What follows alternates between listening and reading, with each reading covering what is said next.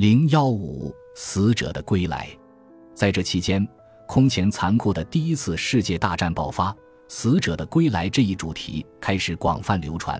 例如阿贝尔冈斯的电影《我控诉》，死亡人数的不断增加也使人们恢复了对招魂术的兴趣。将近一年之后，荣格在一九一五年又继续《黑书》的创作，他又有了一系列新幻想。他此时已经完成这部草稿的第一卷和第二卷两部分。在一九一六年年初，荣格在自己家中体验到一系列令人印象深刻的通灵学事件。一九二三年，荣格把这个事情讲给卡利德奥古洛。卡利的记录如下：一天夜里，你的儿子在睡梦中胡言乱语，不停地挥舞四肢，并说自己无法醒来。你的妻子最终来寻求你的帮助。一使孩子能够安静下来，你只能把冰冷的衣服盖在他身上。最后他消停下来，接着睡着了。他在第二天起床后，对昨晚发生的事一无所知，但他看起来非常精疲力竭。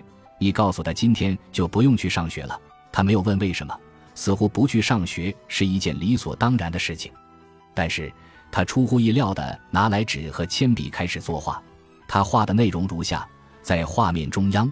一个人正在用鱼钩钓鱼，左侧一个魔鬼正在对这个钓鱼的人说着什么。你儿子把魔鬼所说的内容写了下来，因为钓鱼人正在钓鱼，所以魔鬼专门来这里找他。但是右侧是一个天使，天使说：“不，你不能把这个人带走，他只钓坏鱼，从不钓好鱼。”你的儿子画完这幅画之后，他感到很满足。那天夜里。你的两个女儿认为他们在自己的房间里看到了幽灵。第二天，你写出了向死者的七次布道，而且你自己知道，从那以后再也没有任何东西来扰乱你的家人，这种事情再也不会发生。我当然知道你就是儿子画中的钓鱼人，你也这么告诉我，但是你儿子不知道这个。在回忆梦思考中，荣格的详细记录如下：大约就在周日下午五点钟左右。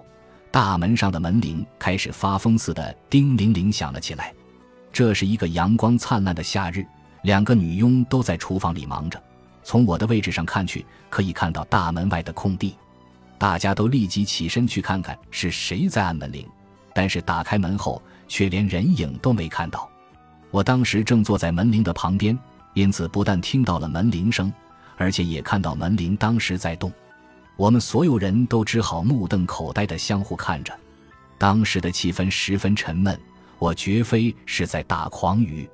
随后，我意识到某种事情要发生了，仿佛一大群人走进了房子，把整个房屋塞得满满的。屋子里到处都是鬼，这些鬼密密麻麻，一直挤到门口，空气闷得几乎让人喘不过气来。至于我自己，则浑身抖个不停，心里在问：老天啊！这到底是怎么回事？然后他们便齐声大喊：“我们是从耶路撒冷回来的，我们在那里找不到我们要找的东西。”这是我在向死者的七次布道中开篇所写的话。随后我便文思如泉涌，经过三个晚上的书写，我便完成了这篇文章。只要我一拿起笔，这群鬼就立刻烟消云散了，房间变得非常安静，空气也清新了。闹鬼的事情到此结束。一九一四年一月十七日，死者出现在荣格的幻想中。他们说要去耶路撒冷，要在圣母之前祈祷。显然，他们没有成功。这段时期，荣格的幻想在写向死者的七次布道时达到巅峰。荣格是以诺斯替教创世神的化形式建构一个心理宇宙模型。在荣格的幻想中。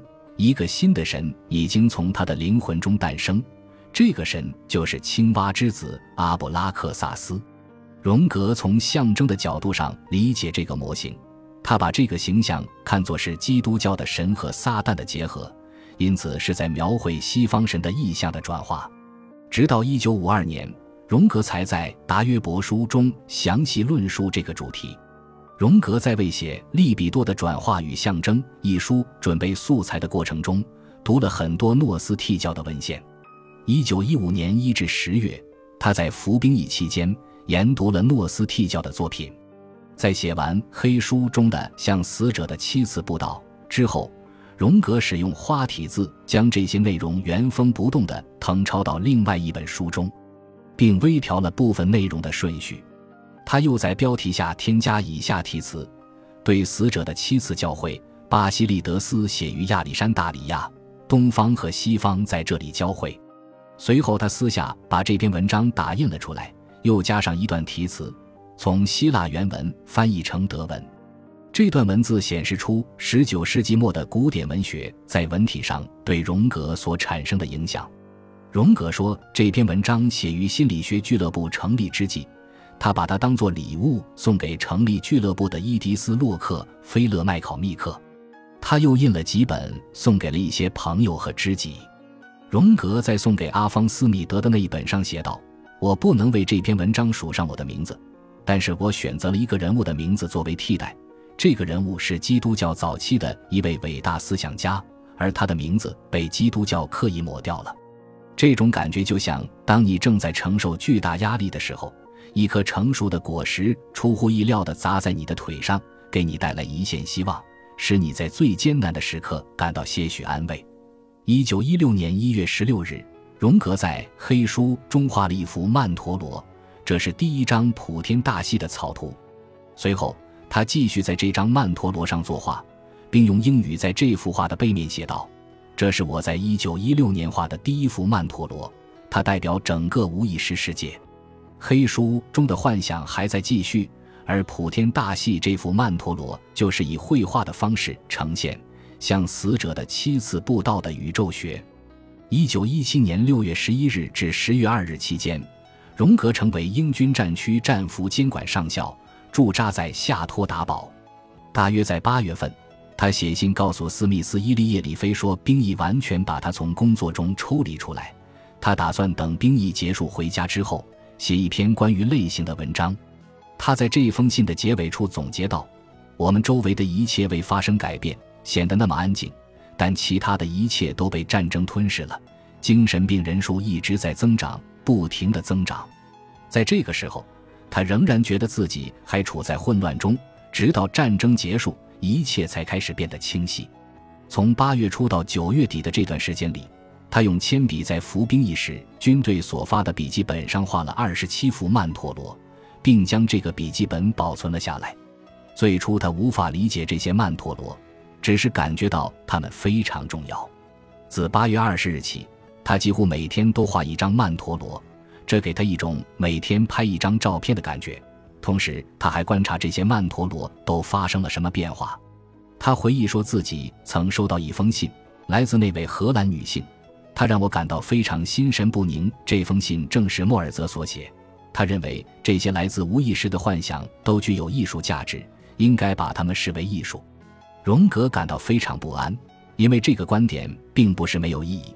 而且，当代的画家们都在尝试从无意识中获取艺术的灵感，因此他开始怀疑自己的幻觉是否是自发和自然的。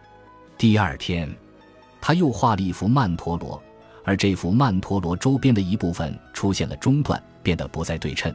之后，我才逐渐发现什么才是真正的曼陀罗：成型、变形、永恒心灵的永恒创造性。曼陀罗就是原我，也即是人格的完整性。而且，如果一切进展顺利，原我是和谐的，但原我无法容忍自欺欺人。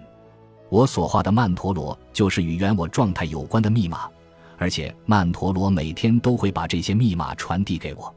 荣格所说的那幅不对称的曼陀罗画于一九一七年八月六日。第二行的文字引自歌德的《浮士德》。原文的内容是：墨菲斯托菲利斯正在告诉浮士德通往母神世界的道路。墨菲斯托菲利斯，一个烧红的宝顶会告诉你，你已经走到极深的意境。借着宝顶的光，你会看见那些母神，他们有的坐着，有的站着，有的在行走。